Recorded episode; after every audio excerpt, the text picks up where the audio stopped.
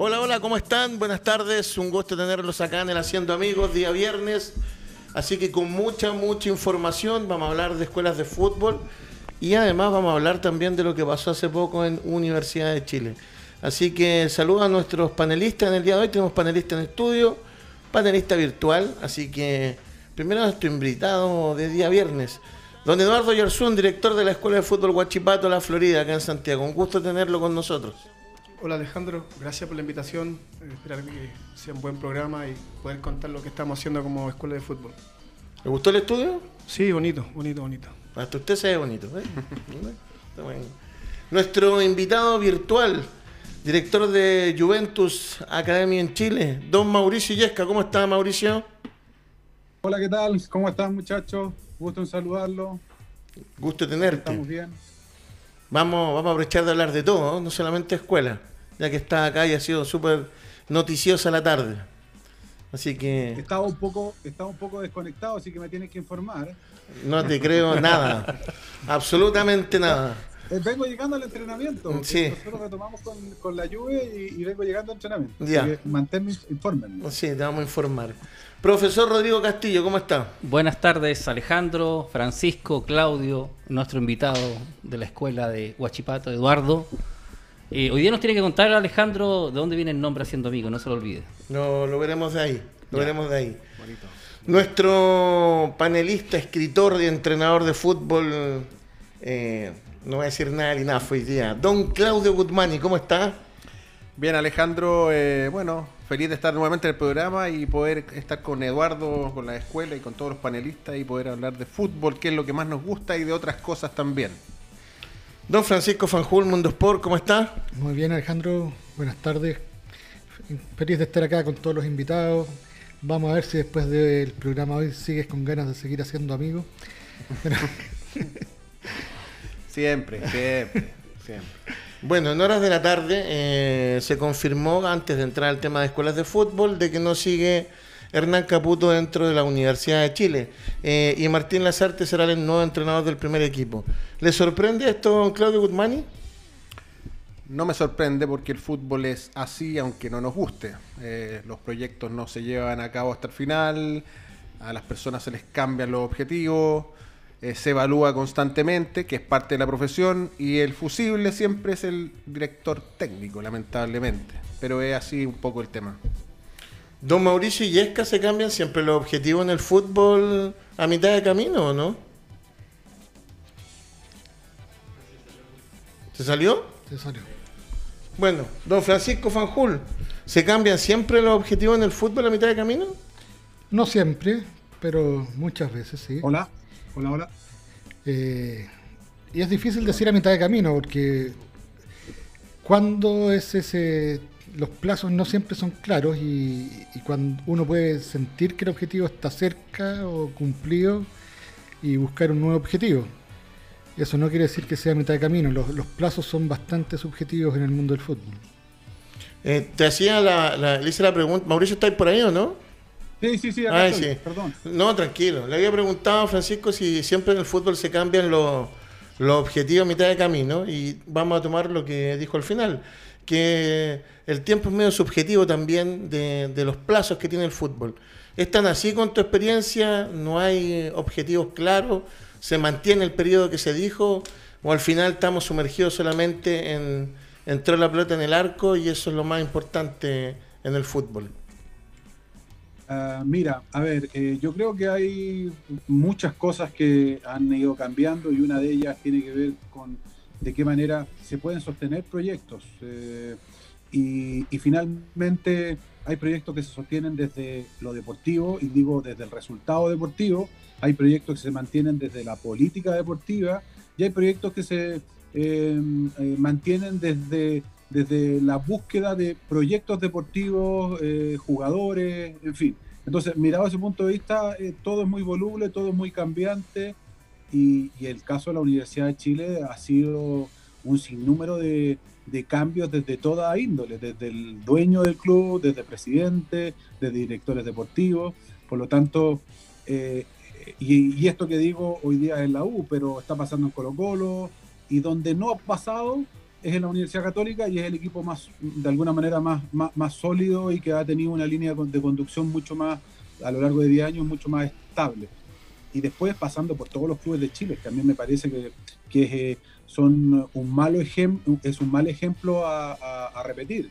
Todos los clubes de Chile, salvo la Universidad Católica. Entonces, eh, creo que hay mucha tela que cortar eh, sobre sobre los proyectos, sobre los procesos, sobre el respaldo hacia alguna u otra eh, eh, programa deportivo, pero finalmente eh, hay que tener claro cuál es el fondo de lo que tú quieres realizar. Y insisto y repito, me parece que hoy día con poco la Universidad Católica ha hecho mucho, porque tampoco es, algo que sea demasiado grande, pero con poco ha hecho mucho.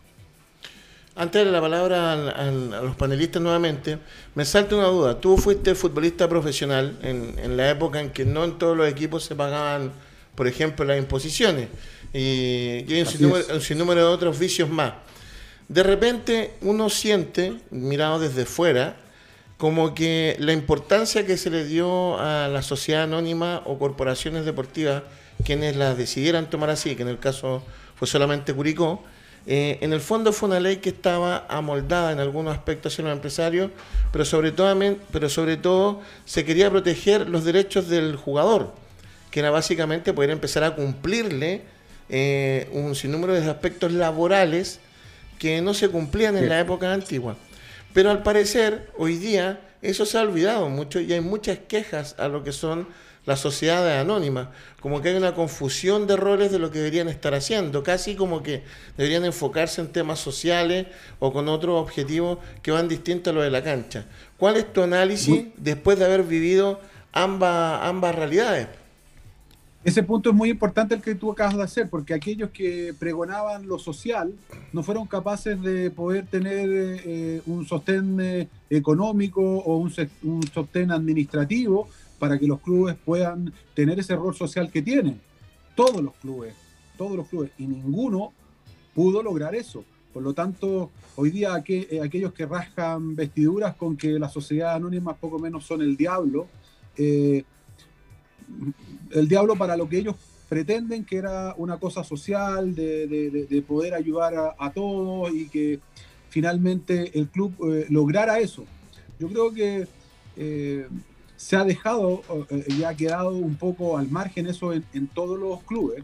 Eh, de, eso debemos reconocer. Pero realmente yo no sé cuántos clubes hubiesen podido pasar esta pandemia si no fueran sociedad anónima. Pancho Fanjul, ¿tú estabas ahí asentando lo que decía Mauricio? ¿Tenías algo que agregar ahí?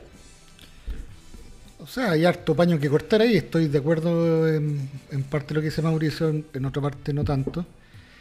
Eh, las sociedades anónimas llegaron para solucionar el tema financiero contable de los clubes y que se pegaran a, cumplir la ley laboral existente en Chile. Ese fue el objetivo por el cual llegaron las sociedades anónimas. De ahí podemos discutir si el rol que cumplen es el que nos gustaría o el que deben cumplir o, el que quisiéramos que cumplieran. Ahí ya el campo es amplio. Eh, pero es lo mismo que pasa con la política hoy en Chile.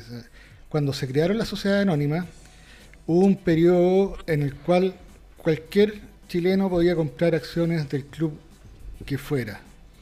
No, no hubo restricciones de ningún tipo, no había que tener militancia política, no había que ser millonario, no había que ser nada. O sea, cualquiera que tuviera eh, la plata para comprar las acciones al valor que salieron, que era bastante módico, podía comprar acciones de su club. Y los que no lo hicieron son los mismos que después reclaman. O sea, eh, después se abrió el proceso a, compras a gran escala, eh, pero eso fue posterior a que cualquier hijo de vecino tuvo la opción de comprar acciones. No lo hicieron, nadie compró, o muy poquitos compraron participación de los clubes a los que dicen querer, y después se quejan. Y es lo mismo que pasa en la política en Chile, o sea, la gente no va a votar y después se queja de los presidentes que tenemos. Tú, Claudio, que te gustaría más que estuviera compartido todo esto entre lo social, la sociedad anónima, ¿cuál es tu visión todo esto, lo que plantea Mauricio, lo que dice Francisco? Mira Alejandro, yo, yo eh, le estaba haciendo un símil la otra vez. Yo creo que la sociedad anónima llevaron para hacer de que, que esta empresa de zapatos eh, tenga todas las platas dispuestas para todos los que trabajan en la fábrica, para todos los trabajadores en buenos estados, para las ganancias del dueño de la fábrica de zapatos, pero los zapatos finalmente no son tan buenos y se descosen en la mitad y tienen problemas. Y ese es el problema, que finalmente el producto que se está vendiendo no es el bueno. Es que ese no es una- un vicio de las sociedades anónimas, porque eso lo vivíamos antes de las sociedades anónimas igual. No, no, no, yo estoy de acuerdo en el orden, pero, pero se perdió el foco final, que es que también hay un público que recibe el producto que se, que se hace. Sí, estamos de acuerdo, pero ese no es un foco específico de la sociedad anónima, eso es lo que te quiero recalcar. O sea, ese es el, el ideal del club deportivo que el producto o el zapato Así que tú es. dices lo, lo- lo entregue. Pero no es el foco específico de la sociedad anónima. La- el, el foco de la sociedad anónima y para lo que lleva la sociedad anónima no es ese. Es para ordenar la parte previa. O sea, que todos los trabajadores del club, incluidos los jugadores, estén al día en sus sueldos, que nadie fi- firme planillas en, en blanco, que las eh, Que imposiciones. hubieran agua, que hubiera agua caliente, Que hubiera agua caliente, ropa no, no, deportiva, sí, que hubieran Todo, zapatos, eh, que exacto. canchas estuvieran buenas. No, terrible. Y lo otro, ¿será la gente idónea la que está a cargo de, de los, de los clubes? de la Porque uno ve que es gente que no es de fútbol, entonces se preocupa de otras cosas y no de las cosas que realmente le, le tiene que importar al, al- al dirigente para que el jugador tenga toda la tenga todas las condiciones para poder eh, desempeñar lo que él hace. Eh, perdón, sí. eso, eso te quería preguntar, Eduardo. Mira qué bueno lo que dijiste, porque justo te iba a preguntar algo muy similar. ¿Qué es lo que pasa a ser gente de fútbol con respecto al tema? ¿No será que hay muchos mitos que están involucrados sobre una actividad que en el fondo es privada? Nuestra sociedad eh, tiene asumido que el fútbol profesional, así como también pasa a ser el mundo de la escuela, porque esto siempre aterrizamos muchos temas del haciendo amigos en la escuela, hay una confusión de la gente entre aspectos que son netamente privados a aspectos que son públicos. Eh, totalmente Mira, ¿sabes lo que pasa? Yo lo veo en el club donde yo represento, que Huachipato. Eh, se transformó en sociedad anónima y se terminó la colación para el jugador. Se terminó, eh, después de cada entrenamiento, habían ciertos jugadores que eran de proyección para el club y los llevaban al, al casino Tú estás hablando de, de cadete. de cadete. Entonces, eso se cortó, se cortó de raíz. Entonces, eh, lamentablemente, después uno lo- los ve en, lo, que pasa en, Colo Colo, la que, que quieren subir al primer equipo y, y la gente pide el juvenil, al juvenil, pero llega y llega eh, con, con muchas carencias porque la empresa que se forma ahora, lo que es la sociedad anónima, eh, se preocupa de hacer otras cosas y no realmente del producto que es ese jugador. Y no solamente que eh, esta persona sirve para jugar a la pelota, es una persona que tiene sentimiento, que vive solo en las pensiones, tiene carencias familiares y por ahí muchos eh, quedan en el camino porque ven que no, no, no se van a proyectar en, en- la larga, en, en el- en lo que es el fútbol, porque no, a ellos lo ven como un producto, no como una persona. Entonces, cuando la sociedad anónima vean al jugador como una persona antes de, un producto vendible, que es lo que, le interesa a los empresarios, que él juegue bien, primer equipo y, chao, se vende. Muchos jugadores ni siquiera llegan a, debutar en el fútbol local y ya son vendidos. Y pasan un año acá, dos años allá y vuelven de nuevo. Tú que eres profesor de educación física Rodrigo Castillo y te ha tocado trabajar en diferentes colegios, no te vas a sacar del área de fútbol. Sí. ¿Es responsabilidad del fútbol cumplir el rol social que el Estado en este momento no cumple? A ver, lo que pasa es que hay errores. La gente o el hincha eh, comete, comete un error. A ver, analiza las eh, sociedades anónimas y analiza lo que había antes y lo compara. Y son dos cosas totalmente distintas. Las sociedades anóni- anónimas lo que hacen es preocuparse de sus objetivos, que no son los objetivos de la gente. Y en este caso se, se crea o se cree, la gente cree que la sociedad anónima va a ser un club social o se va a preocupar del jugador. Va a depender de los objetivos de cada una de las sociedades anónimas. Por ejemplo, la calera no se preocupa fundamentalmente de formar jugadores. Ellos compran jóvenes y lo tienen un tiempo y después lo vuelven a vender. y no se está invirtiendo en divisiones inferiores o, o- o en cadetes, como se quiera llamar. Entonces hay mucho, hay, hay mucho tema ahí y, y lo, y lo que yo trato de, de tratar de hacer entender un poco que se compara una cosa de antes con la de ahora y son completamente distintas. De hecho, lo de antes quebró, financieramente quebró. Mauricio, eh, bajo tu experiencia deportiva, ¿querés decir algo de lo que está diciendo Rodrigo? Perdona. No, lo comparto, comparto 100%. O sea, eh, los, aquellos, aquellos románticos que hicieron quebrar el fútbol por ese romanticismo, eh, tuvo que venir la gente que tenía recursos para poder sostenerlo. Eh, yo fui criado en esa época romántica donde no teníamos duchas calientes, no teníamos el agua, en el Sausal nos cortaban el agua, eh, y bueno, eso eh, siempre está relacionado con lo romanticismo y con el esfuerzo, pero finalmente eran las cosas mínimas que uno debía tener. Eh, y hoy día eh, la gente añora o, o dice, debiésemos volver, eh, la Corfuch, Blanco y eh, ¿cómo se llama? Club Social y Colo Colo, no tienen un peso como para volver y hacer y sostener esto. Eh, y el punto importante es que eh, al final hay alguien que tiene que sostener este tema económico. Calera tiene un- un- una forma de negocio donde el dueño es representante de jugadores y tiene tres, cuatro clubes. Compró el Elche, tiene un club en Argentina, tiene eh, San Luis de Quillota y tiene Calera. Y lo que hace es colocar a jugadores de su corral que valen en el mercado 800 mil dólares, pero para Calera valen 5 o, o 2 millones de pesos, pero si lo quiere comprar Colo Colo la U valen 800 mil, eh, eh, dólares por año. Eh, y si lo colocan en Europa vale otro dinero. Entonces es el negocio de unos cuantos. Y esto lo digo por- no solamente por, por, este, por esta gente de Calera.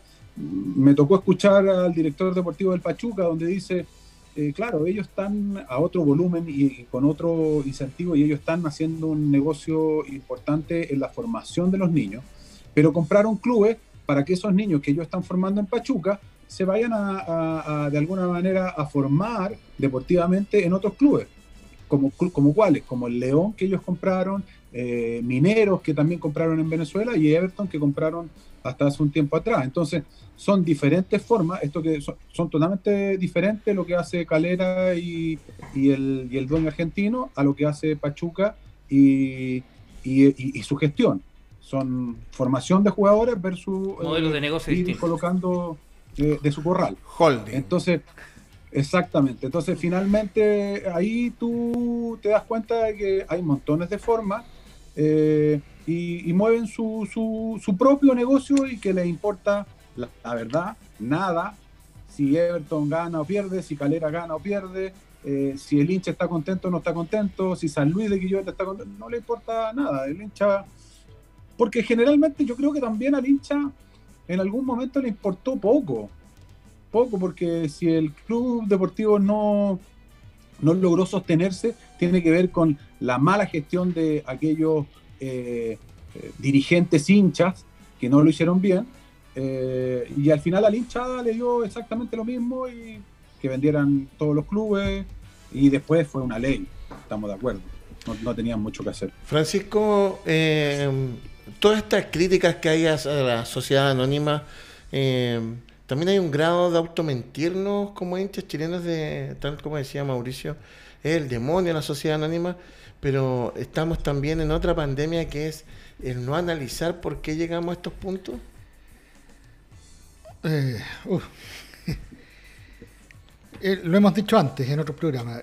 En general el hincha no, no está al tanto de las cosas. Es, es re fácil criticar y sin analizar mucho. No saben en realidad lo que son las sociedades anónimas. No entienden lo que significa, las responsabilidades que tienen y, y las obligaciones que tienen. Y los beneficios. Eh, para cerrar un poquito ese tema, antes teníamos mecenas en los clubes, una Abel Alonso, un Cantergiani, qué sé yo, que faltaba algo y se metían la mano al bolsillo y ponían eh, X millones de pesos para solventar lo que fuera necesario solventar en el minuto. Pero así con, la misma facilidad con que habían algunos que ponían plata, habían otros que la sacaban con la misma facilidad y no tenían que responder de ninguna forma por eso. Eh, eh, la Universidad de Chile, sin dar nombres, eh, todo lo que hoy en día el Parque Arauco, el Parque Araucano, Recoleta, el Sausal, qué sé yo, tenía infraestructura tanto más importante que la que tiene la Católica hoy en día y, sin embargo la tiró a la basura. ¿Y dónde se fue esa plata? Dios sepa. Y nadie respondió por eso y, no hay nada. Entonces las sociedades anónimas llegaron no solo para ordenar la casa, sino para que hubieran responsables claros en caso de que pasara eso. No son perfectas, pueden ser eh, perfectibles, se dan para modelos que pueden, como el caso de Calera, que puede ser criticable, pero el hincha Calera hoy en día eh, ve a su equipo compitiendo internacionalmente como nunca lo vio, eh, ve que hay un campo de entrenamiento que nunca antes vio, ve jugadores en su equipo que nunca jamás en la historia se imaginó tener, y el hincha de Calera debe estar relativamente contento. Sabe cómo funciona, no tiene idea. Sabe que hay un empresariado argentino eh, que participa, no tiene idea y no le interesa saber. Y en los otros clubes pasa algo similar. Ven un aspecto, pero no les interesa analizar, y, y ahí ya nos metemos en un tema sociológico eh, y cultural. O sea, el chileno en general no le interesa saber, está para criticar y no analiza nada. Claudio Guzmani, tú que desde el periodo... y es un tema social moderno, o sea, las redes sociales, si tú ves lo que es un Twitter hoy en día, lo que es un Terrible. Facebook, eh, es terrible y la gente descarga eh, puras cosas negativas. La ira. eh, ira, tira con ventilador y le da lo mismo, no, no le interesa analizarse lo que está diciendo, no sabe nada. Siguen la ola, siguen lo que está diciendo alguien, este dijo algo y boom, y se colocan detrás, detrás de eso y, y siguen y siguen, y- y sin análisis. Un, mal endémico. Claudio Guzmani, yo sé que hay aspectos que son medios chocantes tal vez dentro de la sociedad anónima y que lo planteó Eduardo Yarzún hace poco, eh, de, hacer ver como un producto y un número más el futbolista. Eh, nuestra sociedad al parecer no está preparada para ese tipo de, análisis. Hay algunos que no lo comparten. ¿Tú, ¿Cuál sería para ti un ideal de, de negocio hoy día en fútbol a través de la sociedad anónima, que es la realidad? Y que, vuelvo a reiterar, cuando se generó la ley, no se le obligó a todos los equipos a ser sociedades anónimas porque algunos podían ser corporaciones eh, deportivas y solamente un equipo optó que fue Curicó. Pero para ti, porque eres un apasionado en el fútbol, aparte de entrenador, ¿cuál sería el ideal para ti de modelo de negocio? ¿De modelo de negocio? o De modelo de negocio. Es que yo creo que tiene razón Alejandro, están, están ligados. Yo eh, eh, apoyo la sociedad anónima. Yo creo que son lo mejor que podemos tener. Eh, el tema es cuál es el producto que vendemos. Porque Calera ahora está en la cresta de la ola arriba porque está eh, rindiendo. Trajo buenos jugadores, tiene buena proyección internacional, va a vender bien a sus jugadores después de las copas, seguramente. Y ese modelo está bien. Ellos no apuestan por la formación, ellos apuestan por el, el holding que estábamos hablando de, de mover los jugadores en distintas, en sus distintas empresas y finalmente que esto dé resultados. Perdona, basta que esté, que pierda para que ese, eh, ese mismo modelo que estamos Y cambiaría el eh, modelo. hoy día sea Claro, criticado. malo. Sea criticado, exactamente. Por eso te decía Exacto. que yo lo ligo un poco con el producto final que se, que se da, que es el futbolista. Y, y no, yo no veo que sea malo que el, el jugador sea un producto, porque lo es. Se forma desde chico hasta grande, pero formémoslo bien, hagámoslo bien, tengamos buenos productos, mejoremos el espectáculo y las lucas van a ser más también. Ahora, sí quería tocar el tema de las redes sociales y sí quería el tema de los hinchas para mí es importante. Ellos consumen todo esto. Ellos consumen también la polémica. Consumen el que no le achunte el equipo contrario. Con- consumen. Hay un morbo también alrededor del fútbol. De verlos subir y caer. Después vamos a hablar quizá un poco de Diego en algún momento. Es lo mismo. Eh, eh, también hay eso dentro del espectáculo del fútbol. Lamentablemente o buenamente, no sé. Es parte del show. Ustedes me critican cuando yo hablo del espectáculo del fútbol, pero es una industria, El es un espectáculo, es un deporte, mueve millones de pesos eh, desde, desde que Avalanche asumió la FIFA, por ponerlo de, algún- de alguna forma. O sea, de Diego vamos a tener que dar un minuto, me cierran la franquicia en, el, en la Sí. radio, ¿no, Maxi? Que no te hemos saludado. Si no hablamos de Diego Maradona hoy día, el, el programa es sacado del aire, así que tenemos que hablar un, un minuto de Diego Maradona. Depende en qué tenor hablemos de Diego. o sea. Pero vamos, vamos a ir a hablar. Mira, eh, antes de dar los saludos de, la gente que nos escribe, hay mucha gente por Radio Touch, por Haciendo Amigos, por WhatsApp. Mauricio, eh, y también se lo dejo acá al panel, nosotros acabamos de decir, eh, el modelo de Calera es vender jugadores. Nosotros creemos que ese es el modelo porque no lo sabemos, aunque ellos hicieron un nuevo complejo deportivo. Y esto lo pongo como puente de la figura del director deportivo. Es difícil hablar de los proyectos deportivos de los equipos cuando uno no sabe qué piensan o qué están haciendo los directores deportivos de los equipos. Porque uno no sabe. No lo sabe, esa es la realidad. Se anuncian a veces, exceptuando en Católica, no tienen una idea, pero Católica ha estado callada en este último tiempo después de traer un entrenador para clasificar en Copa Libertadores. Un objetivo que no está y de hecho ayer empató con un equipo mediocre paraguayo. Esa es la realidad. No sabemos el por qué no se sigue en la Universidad de Chile el entrenador. No sabemos, toma decir, no juega lo que nos gusta, eh, no llega al arco, un número de cosas. El tema está que la voz oficial no está. ¿El por qué? Porque el domingo pasado hubo una voz oficial. Y así vamos con todos los equipos. ¿Existen los directores deportivos, Mauricio Yesca, y también se los dejo al panel, o no existen? Es una figura decorativa. Dale, Claudio. Sí, mira, lo, lo, que te quería decir con respecto a lo mismo que estábamos hablando, yo creo que eh, es parte del negocio, finalmente. El negocio eh, vende productos, distintos productos, desde, desde lo hecho en casa, algunos clubes venden lo hecho en casa, otros venden eh, lo que compran en el mercado y lo revenden, pero yo te quería poner un punto. ¿Qué es mejor para un club? ¿Vender un jugador y que ese jugador pase eh, 15 años en la institución en que lo vendió y no haya nunca un traspaso más? No, conviene que ese jugador se lo venda al club y ojalá ese club se lo venda a otro club porque ahí me va a llegar un costo. El mercado es así. Cada transacción genera más movimiento económico. Pero lo que pasa es que lo que tú dices es importante, pero nosotros no sabemos cuál es la política que se está haciendo. Nosotros suponemos, porque fíjate que uno ve la prensa, lo, los programas deportivos ultra destacados, no como nosotros que estamos partiendo, y se habla con autoridad de lo que está ocurriendo dentro de la cancha o dentro de la institución. Pero no hay una voz oficial de lo que se Ah, está haciendo. No, no, en la oscuridad. Es digamos. que ni siquiera el, el origen, el inicio, que eso, los objetivos, qué es lo que quiere la institución, eso está tampoco claro. está claro. Si eso es lo que primero tendría que Bueno, partir. entonces estamos diciendo que estamos Eso hablando. que- ¿Cuál es el cargo claro. entonces? Un director deportivo podríamos hacerlo como una especie de vocería de un, de un gobierno. ¿Y que- hacia dónde va? ¿Qué es lo que busca? no se informa. Es como. Guachipato, No. que, que con Soteldo se les van a llenar la arca un negocio redondo de, de rebote. de rebote. O con Otero. Pero con Otero. nosotros suponemos que es eso. Es que no sabemos. Es No, que no ha ido tema. cambiando el negocio, Alejandro. Yo creo que también es verdad eso. El Es mercado que se, hay mueve de otra forma. Hay ya. múltiples modelos, no, no, Exacto. no metamos todo en un mismo saco. O sea, Exacto. Esos eh, múltiples el modelos modelo de Guachipato no es el mismo sabemos. de Universidad de Chile, aunque no lo sepamos, y todos asumimos que es, pero no, no, no tenemos- intuimos, no- tenemos idea.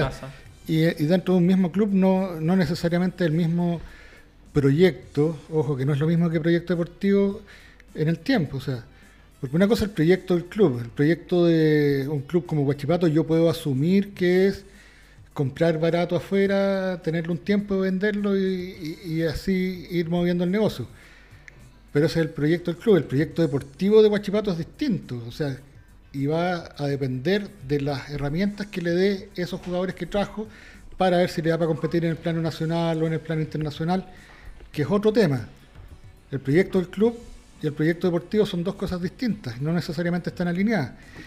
Pero Eh, deberían estarlo. De alguna forma. de alguna o, forma. o deberían o sea, Info- estar informadas. Sí, Es que Informada, eso, de acuerdo, inicio, estoy de acuerdo. lo básico no se informada. informa. Uno no sabe. No sabe. Uno no-. Un club podría tener varias direcciones. ¿Cuál es la política de distintas. Unión Española? O sea, estamos centrándonos en los clubes de primera, pero ¿cuántos clubes hay en el Formar y vender, yo creo. Pero- y tener buena competencia. Yo creo, ahí está el tema. Nosotros creemos. Pero no, lo sabemos, no lo sabemos. Ese es el tema. Pero Y- para y eso, el como hincha dijo- menos todavía. Como dijo Fajul, para eso tenemos que estar adentro como hinchas de esta empresa que es la que yo creo que es la mía, digamos, por decirlo de alguna Pero manera. si los hinchas tampoco. Ahí yo estoy por, ahí en esa estoy con los hinchas. Yo soy director deportivo de un equipo, yo tengo mil hinchas, pues yo hincha de Palestino. ¿Cuál es el modelo palestino? Mm, no tengo idea. Cuando trabajé ahí era formar jugadores, pero Sí, no sé si ahora es así. Si hoy día me dicen que Palestino forma jugadores, yo quiero que me digan cuál es el último jugador del- que está en el primer equipo palestino. Bueno, cuando yo estaba se formaban jugadores y salían Jiménez. jugadores y se vendían jugadores. Eh, ¿Cuál, cuál es? No está. Entonces, yo digo, ¿por qué no está? ¿Por qué no se informa? Eso es como una crítica que se les podría hacer. Porque quizás encontraron más rentable la otra fórmula. Y no está mal, pero como dices tú, todos deberíamos saber o intuirlo o que se viera en cancha. Es que no es por qué finalmente. intuir, po. No. Se gasta menos en comprar un que- jugador formado, tenerlo un tiempo y después Eh, sí, porque no lo formamos bien. Yo creo que el tema de la formación es un tema que da para largo y, y es mucho más complejo de lo que estamos tocando y, y- y se relaciona con el mundo de las escuelas de fútbol para arriba. O sea, eh, los verdaderos cracks, los verdaderos eh, jugadores destacados, se nacen o se hacen. No, alguien los descubre. ¿eh? Eh, na- o sea, Nacen. nacen. O sea, Y se perfecciona. o sea, No, pues lo descubren. Pues si acá todos los entrenadores Eso, hablan de los jugadores que descubrieron. De los que no descubrieron no se acuerdan nunca. O sea- se acuerdan del bueno nomás. Es un alineamiento planetario de, de- de tener la cueva, de estar en el lugar y en el momento oportuno de darte cuenta que ese cabro tiene pasta para llegar. Pero no, lo, no es un descubrimiento tuyo y, y no es política de formación de ningún eh, club profesional. Yo creo que los puede ayudar en su proceso, pero obviamente... A los que, o sea, obviamente los vas limando, los Exacto. vas Pero perfeccionando. ¿a quién encarrilas tú? nacen y se Pero, pero no hay una formación de ese jugador. La- a, los únicos a los únicos jugadores que tú realmente formas son los más limitados que van a llegar hasta cierto punto y tú decís ya, ese jugador es formado por el club. Pero los otros salen de los clubes de barrio, de las escuelas de fútbol, eh, de, los colegios, de los campeonatos escolares. De ahí alguien se da cuenta ah, y ahí se lo lleva al club, pero no es un producto del club. ¿eh? De ahí el perfeccionamiento será un, un 90-10% con suerte. Entonces la, la- la palabra formación está medio manoseada y además los tiempos han cambiado. Antes alguien hablaba del hambre de los cabros hace un rato. ¿eh? Antes uno veía a los cabros que les tocaba entrar en el primer equipo y, uno los veía hasta sobre revolucionados, cómo corrían, en los entrenamientos se les pasaba la máquina, le pegaban. Como vi a Simón Sí. Contreras hace dos días atrás. Pero, pero hoy en día es, es muy, di- muy raro verlo. eso. Depende de él, ¿Eh? de, de su personalidad, de su forma. Y Pero- eso, y eso también está relacionado Francisco- con la sociedad actual. O sea, los cabros actuales son, son más desganados, quieren la cuestión fácil. Es que, Eh, mira, hay niños, hay, entre comillas, jugadores de fútbol de 12 años que ya tienen representantes. el tema del Porque están representante preocupados de otra cosa. es, Entonces, es un ya factor. Del trabajo están preocupados. el foco de ese jugador o de ese niño ya no es ser futbolista, es, es, tener una carrera. Es tener una carrera, un auto. La familia piensa que este niño va a ser la salvación, Sí, entonces a fecha. Lo hemos, lo hemos conversado antes el rol de los representantes, pero yo creo que va más allá de eso incluso. O sea, los representantes son un, un aspecto negativo, pero yo creo que la, la generación actuales como tales, además, tienen un aspecto negativo que antes no existía. O sea, eso de no estar ni ahí, el mínimo esfuerzo y Es que la máxima ganancia. La bulia, Eh, eh, se, arru- claro. se aburren en todos Pero, lados. pero yo no voy a. Yo no, parte de la sociedad. Yo no, no- generalmente no defiendo mucho a las generaciones actuales. No. Pero, por ejemplo, ¿por qué se echan entonces entrenadores antes que terminen los campeonatos y le estamos diciendo a los jóvenes que no vayan por la inmediatez? po? Entonces yo también envío un mensaje. Totalmente. El mensaje, el mensaje que se le envía hoy día a los jóvenes también. No, ahí- Bueno, yo soy ¿Por, joven. por qué contratamos un Ahí- técnico para divisiones menores y a los tres meses lo estamos subiendo al primer equipo? ¿Dónde Bueno. está la coherencia ahí? Ahí de, de los- no de- del director técnico, sino de los va, cosas, todos saben que O se sea, todo- menos él. por, e- por eso volvemos a lo mismo, porque por ejemplo tú dijiste está muy manoseada la palabra formación y de hecho no solamente no está manoseada, sino que está ampliada porque hablamos de formación integral. Entonces si yo quiero hablar de formación integral en el fútbol profesional, yo me tengo que preocupar de que cada año, y esto lo conversamos la otra vez, cada año que se termina el campeonato son ce- cerca de 700 futbolistas que no pasan a los primeros equipos. Esa es la realidad. Esa es la realidad. Ya, ¿y cuál es la formación integral? ¿A dónde se van? Ahora, la pregunta es, ¿es responsabilidad completa de los equipos profesionales que ese joven de los 700 no llega a un primer equipo? ¿O también es una responsabilidad de la casa, de la familia, de él? es Que 50 y no, 50. que no puede, que yo estoy apostando a una carrera de futbolista profesional. La formación de futbolista no va a que tú formes Eh, todos los jugadores espérate, para jugar espérate, fútbol. Voy a ser más crudo y con mucho respeto. Futbolista profesional, ¿para qué equipo? ¿Para un equipo de primera vez que te va a pagar 500 lucas, 400 lucas a principio de mes? Cuando tú te puedes poner a estudiar para kinesiología, para profesor y puedes ganar más plata. Ahí está la orientación Entonces, del formador. Pero, pero insisto, Mm. esa orientación, porque esto, tal como dijo Francisco, pasa a lo social. Y todos han trabajado en colegio acá, todos. ¿De dónde es? de la casa, porque si no, acá También. estamos en un problema cultural No, constantemente. Fundamentalmente de la casa. No Yo- podemos pensar yo que cuando- el equipo cua- que, perdón, no vamos, no podemos Sí. pensar que el equipo de fútbol va a poder eh, formar a ese jugador como persona. Y la pregunta es si es responsabilidad del equipo también. No, por eso, no es responsabilidad del equipo, primero de la casa, ni siquiera el colegio puede dar esa Yo, herramienta. yo hoy por día. eso digo que está en manos de la palabra. Yo creo que son muy pocos los equipos que realmente forman jugadores y tienen políticas formativas de verdad. Eh, eh, porque uno puede decir, Católica tiene una política formativa, pero la verdad es que formar un jugador es casi circunstancial. No es resultado ni de la política formativa, ni, Ni de eh, captación. ni la, cap- la Sí, captación te sí, influye, sí, sí, sí, sí. pero al final es una cuestión de suerte. O sea, que te topes tú con un jugador y, y ser capaz de llevártelo a tu rebaño. Porque si ese mismo jugador, en vez de llega 10 minutos antes, el, el técnico de, de Palestino se lo lleva a Palestino. Si llega primero el de la Católica, se lo lleva a la Católica. Y al final eh, no es resultado de la política formativa del club, sino que es la suerte que tuvieron de toparse con el jugador adecuado en el lugar adecuado en el momento adecuado. Sí, además, además hay otra cosa. Por ejemplo, Hola. acá, oye, está a quedar de esta cuestión del, del, del WhatsApp. Sí, estamos escuchando Mauro. que la gente. Vamos, vamos, voy a hacer, gracias por, por- Una por pregunta, la, por la la- gente por la conteste. ayuda. Eh, Oye, quería, ¿puedo, ¿puedo hacer un, un- Por un supuesto. sobre este Por supuesto. tema? sí, dale. Mete. Mira, eh, me tocó escuchar una, una conferencia de Marco Garcés, eh, gerente deportivo del Pachuca, donde él hablaba que, y me hizo mucho sentido, y hablaba un poco de la formación y de que, cómo ellos han ido mutando y cambiando este tema de la formación. Ellos estaban muy avanzados en eso. Eh, y, dentro de las variables, ellos decían que se dieron cuenta que los grupos de proyección, que ellos ven alrededor de 100.000 jugadores al año. Y, y de esos 100.000 traen 1.000 al Pachuca. Y de esos 1.000 quedan 30. Pero ellos han ido haciendo todo esto y le han dado mucha importancia a los datos. Datos Juego de la físicos fortuna. donde, donde no solamente le dan eh, a la variable de elogiador. Y habla, hacían una analogía que me pareció fantástica.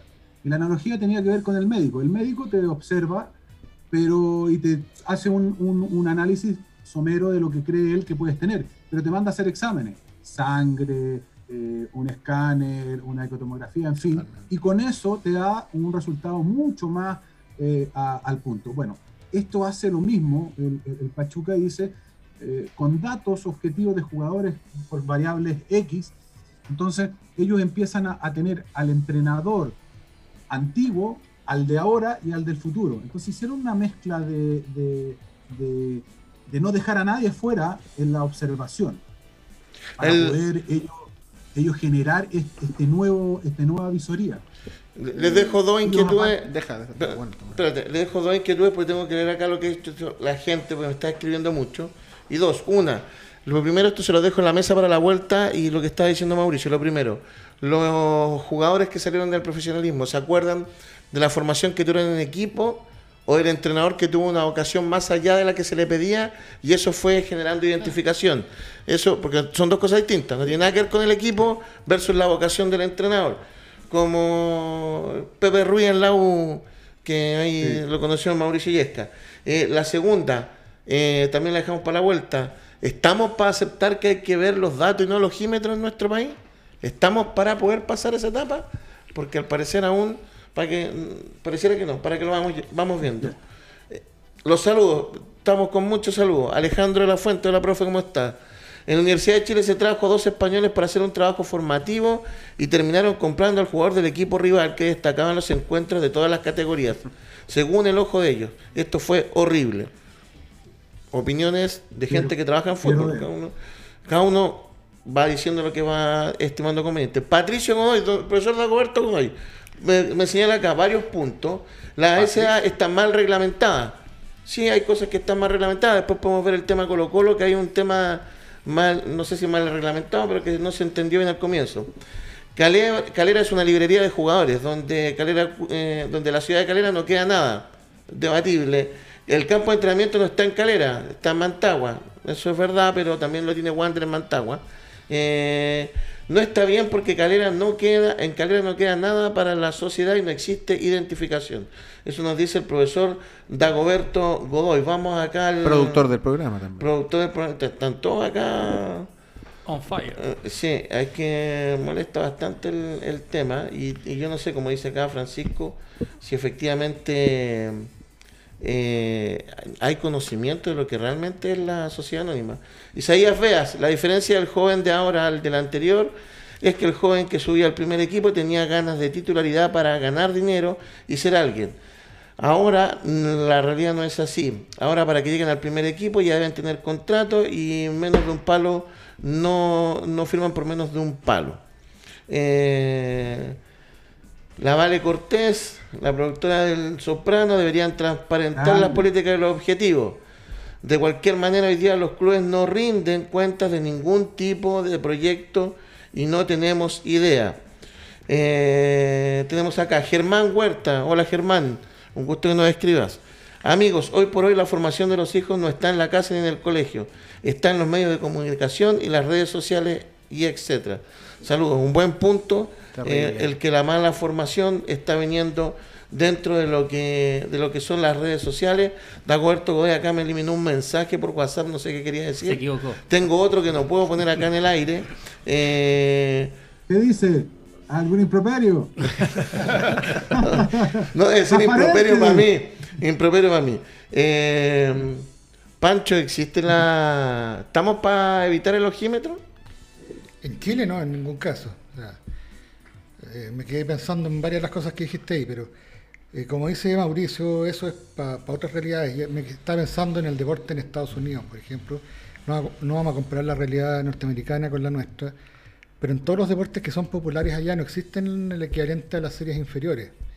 Toda la formación de jugadores en el fútbol americano, en el básquet, eh, es a nivel escolar Colegio y universitario. y- y, Exactamente. universitario. Y desde el colegio, cada jugador tiene su ficha con todos los números. Siempre abogado por eso. Y existe la base de datos, y eso permite además que el scouting sea mucho más exitoso, porque como dice Mauricio, hay una base de datos que les permite eh, ver el, el espectro ¿Y y, de cuántas ahí, tienen? y El- de es ahí el respaldo que ir filtrando. ¿Cómo- Si tuviéramos algo similar acá en Chile, que no lo van a dar nunca las series cadete, porque tampoco abarcan el espectro eh, completo, podríamos soñar en llegar a algo así. Porque para tener un scouting, o porque acá hay históricos captadores. Yo, me, bueno, estaba en Alfonso en Católica, don Mario Herrera que ya no está en la U, hay otras personas más, pero está, está el profe de la Fuente. Marcelino eh, Espina. pero hay que pagarles, po. Y acá también. ¿cómo tú Esa quieres que alguien trabaje? Yo me acuerdo, Marco Gutiérrez, que está ahora en Ferroviario, él lleva muchos jugadores de diferentes partes, incluso tú, Eduardo, que has llevado jugadores a Guachipato, aunque una vez nos sacaste uno de la escuela, pero no importa. Has llevado muchos jugadores a Guachipato, Va a pagar pero les formación paga, después. pero ¿cómo, ¿cómo puede vivir alguien que está buscando Cuando le paguen a Eduardo te va a dar tu 10%, Sí. no te cuando preocupes. no, cuando no pagan. po. Si hay que parar la olla para andar recorriendo el país, ¿o no, Eduardo? Es complejo el tema. no- los clubes no quieren invertir en la gente que anda detrás de, los- de los jugadores porque uno gasta la locomoción, el teléfono, la comida, si tiene que trasladar de una comuna a otra. Entonces a ellos les interesa que llegue el producto, ahí está, gracias. Cuando llegue el primer equipo, ahí te vamos a llamar. Y al final llega el primer equipo, pero hay 10 representantes que están a la espera de, de- de que el niño firme. Mira, te doy el teléfono, te doy un auto, te doy zapatos. Es que lame- lamentablemente Edu, eso no es una inversión, es un gasto. Eso solamente se transforma en inversión cuando ese jugador llega al primer equipo. Ahí tú puedes decir, todo lo que yo me gasté en este eh, en eh, eh, fue inversión. ¿Pero te lo reconoce el club? Eso es otro tema. Eso es otro tema. Y, y la ¿Por razón qué? de la que, por la cual no te lo reconoce es porque hay 200 que gastó lo mismo y no llegaron. ¿eh? Entonces, si tú tienes una sub 8, o sea, si en cada serie tú tienes 30 jugadores y te gastas, no sé, 100 dólares mensuales por jugador para más, los, más los entrenadores, más lo que te gasta en implementos, ¿sí? anda sacando la cuenta con todas las series lo que se gasta un club en mantener las series inferiores. Entonces, eh, no hay plata. La verdad no hay plata. No es que no les interese, no les da. Eh, antes de agua, no- perdona, Mauro, te doy la palabra al tiro. Agua Vida en, es nuestro patrocinador junto con, con la radio, así que Pura de verdad. que este panel que se caracteriza por tomar mucha agua. faltó el teléfono que, ahí. eh, no, el teléfono. este es el anuncio. Después va Ah, a estar el teléfono para don Eduardo Yersun que nos Que va gente llame, ya. a entregar Llame, ya. agua durante todo el, el programa. Así que, bienvenido. Así que, No estamos contentos por este espacio, así como en la casa del enfermo, que tiene sus cositas para la, para la gente. Nosotros tenemos el agua para hidratar Ah, muy a los niños, muy bien. a la familia, así que y el panel y el estudio de la radio, porque Sí, acá- pues. todos acá tomamos mucha agua, agua. agua. Mauricio sabe que yo también tomo mucha agua. Mauricio, te interrumpí justo. Agua ¿Por qué te ríes, Mauricio? Congelada, sí, pero No, no, no, me, me contaron un chiste ahora de un tipo que, que tomaba, Que tomaba mucha- agua. Sí. otras cosas. Oye, ¿puede, Agua. ¿puede haber coaching en Chile o no? ¿O la gente tiene plata nomás solamente para tomar cerveza y, no, y le gusta que todo le den gratis en el deporte? Ay, es difícil esto. Oye, eh, lo que pasa es que el fútbol es complicado porque requiere de mucho dinero. El fútbol nació y se generó para que las multitudes jugaran, se divirtieran, se recrearan, y se fue haciendo esto profesional. Eh, pero mantener un club es muy, muy, muy, muy caro. Porque por un lado le damos a la, a la sociedad anónima, eh, vemos los tipos de proyectos que tienen, eh, algunos nos gustan, otros no, queremos que sean más sociales, en fin pero resulta que sostener todo este armatoste de generar jugadores es muy caro, porque tú lo acabas de decir, se le paga a aquellos que van buscando y trayéndote jugadores. Bueno, en los lugares donde invierten en eso es mucho, mucho, mucho, mucho dinero. Y sin ir más lejos, eh, los españoles que estuvieron en la Universidad de Chile, ellos eh, ganaban mucho dinero. Eh, después rebajaron su, su sueldo, pero resulta que al final no tenían la capacidad de poder hacer entender lo que ellos tenían como método para que llegara a todos los lugares. En el tiempo que, que- que ellos estuvieron, no pudieron convencer, convencer de que esa era la forma. Hoy día la U va a traer, eh, si, si ya no trajo a un grupo de, de españoles también, una empresa española, para hacer una asesoría en el fútbol joven.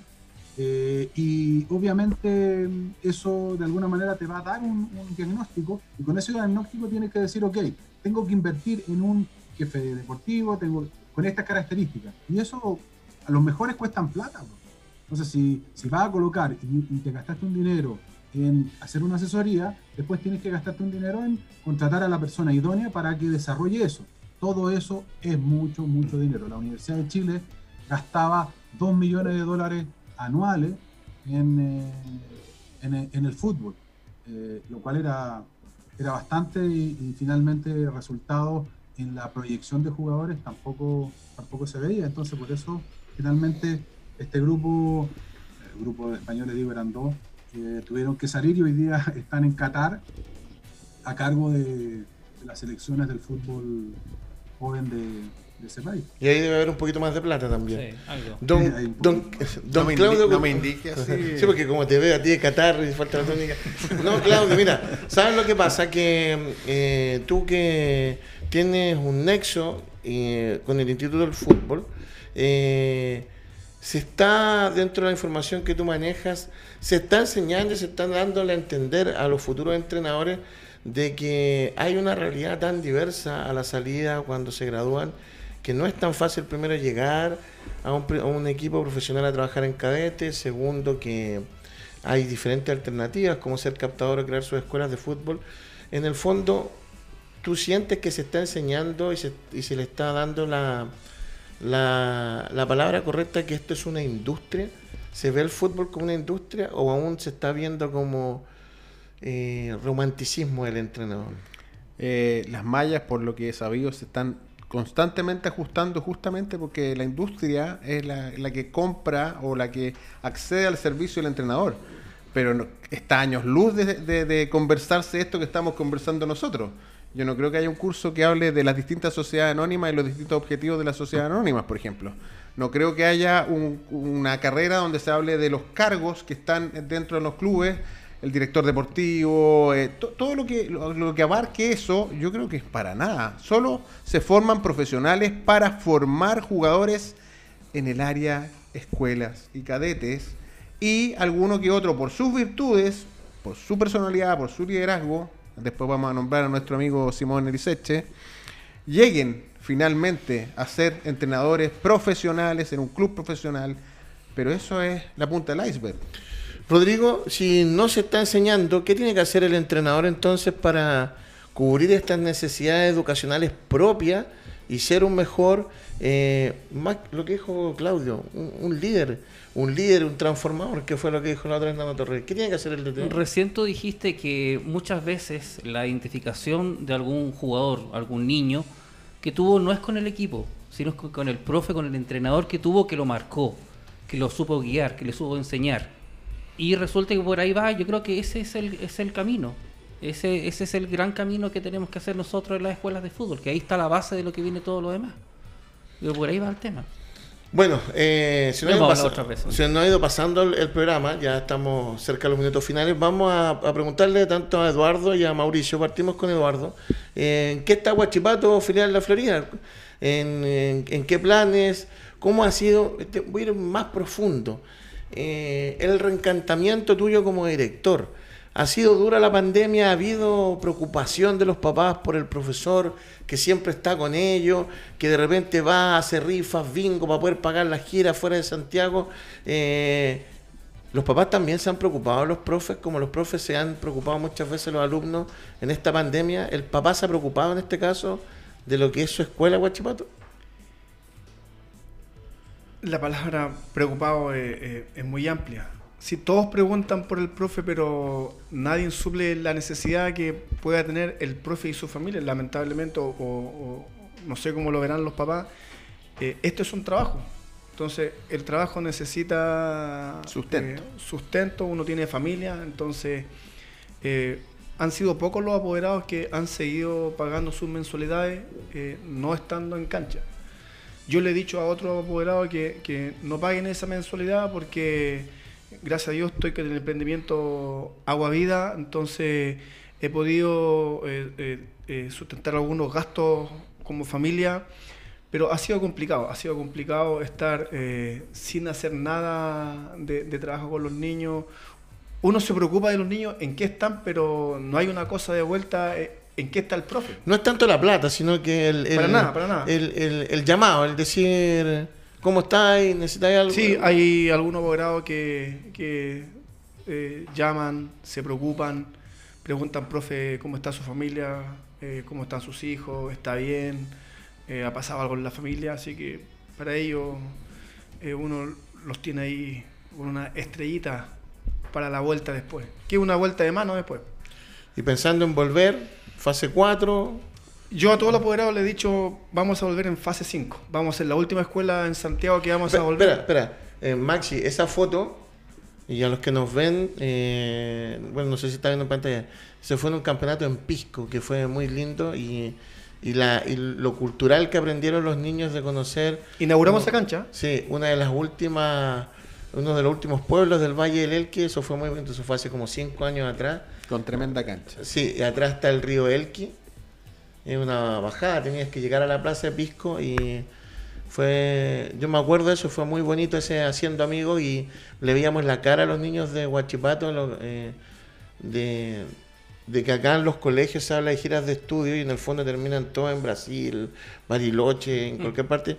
Y acá el fútbol les dio la posibilidad de conocer algo que no, no sé si hubieran tenido antes la posibilidad de conocerlo. Perdona que me haya eh, involucrado ahí en, ese torneo que tú viviste ahí, que fue bien bonito el, término de la Hacienda Amigo en Vicuña, que fue Sabián Pisco. No, no, fue una... Para mí, para los niños que, no están en la escuela, ha sido una experiencia súper linda de poder visitar el Valle del Elqui y sobre todo eh, ese pueblo de Pisco, de ver los contrastes de, colores de la tierra, el pasto. experiencia muy linda que, deja el fútbol en la, en la escuela. Bueno, ya aprendimos varios que Pisco era un pueblo, no era otra cosa. Don Mauricio. Algunos se quedaron, querían quedar a vivir ahí. Sí, don Mauricio, sí. Don Mauricio Yesca, ¿en qué está Juventus? Eh, mira, nosotros eh, eh, hace, en el mes de septiembre ya eh, hicimos un, un retorno progresivo en base a las categorías más grandes. Estuvimos en el Parque Araucano trabajando desde eh, con diferentes categorías empezamos con las tres categorías más grandes, fuimos haciendo trabajo físico, muy parecido a lo que hacían, digo muy parecido a lo que hacían los primeros equipos, con eh, eh, pasillos para poder hacer solamente acondicionamiento físico. En eso estuvimos el mes de septiembre, en el mes de octubre agregamos a las categorías más chicas, a nuestras ocho categorías, eh, y hemos estado haciendo una mixtura entre cancha y espacios, y espacios eh, más, más, más físicos, como parque.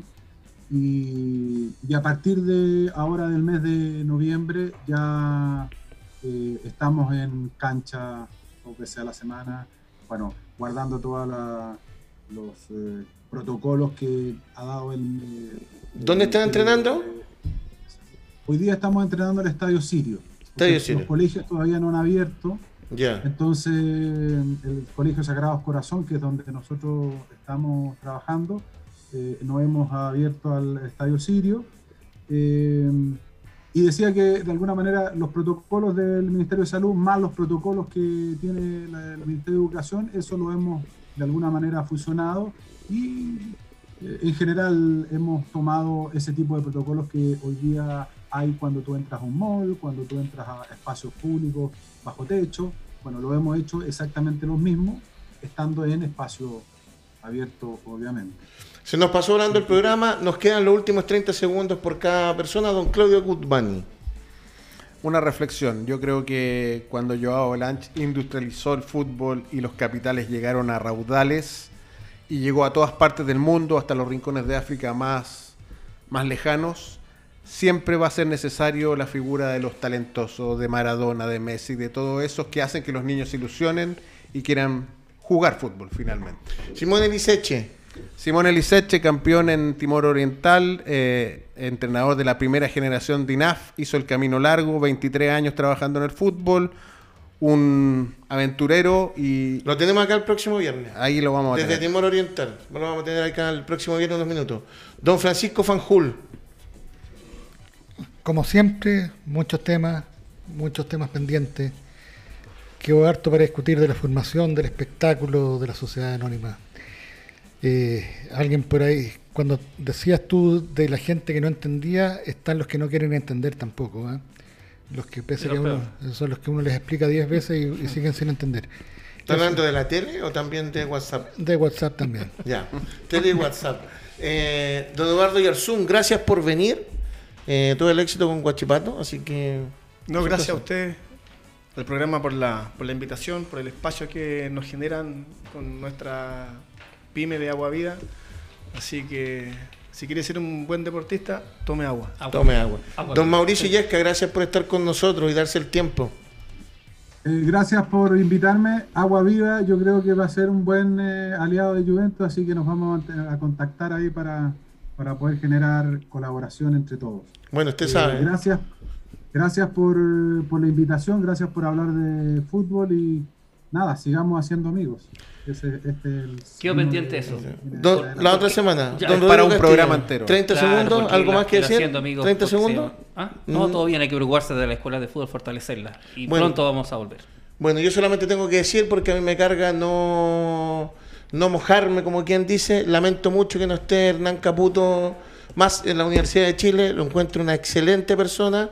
Y siguiendo la lógica de la U, en cinco años más lo más probable es que lo llamen de nuevo a solucionar un problema, que es más o menos el ciclo que, que traen los entrenadores. Se va una excelente persona. Cuando Eh, eche a Becaché se llama a Capo. Claro, eh, que es lo que una excelente persona. Volver, Lo demás, eh, un saludo gigante. Maxi, te damos las gracias una vez más por estar con nosotros. A todos los que nos escribieron, don Marito Herrera que había mandado, eh, los entrenadores de escuela de fútbol trabajamos con mucho amor, queremos nuestra profesión. Totalmente. Así es.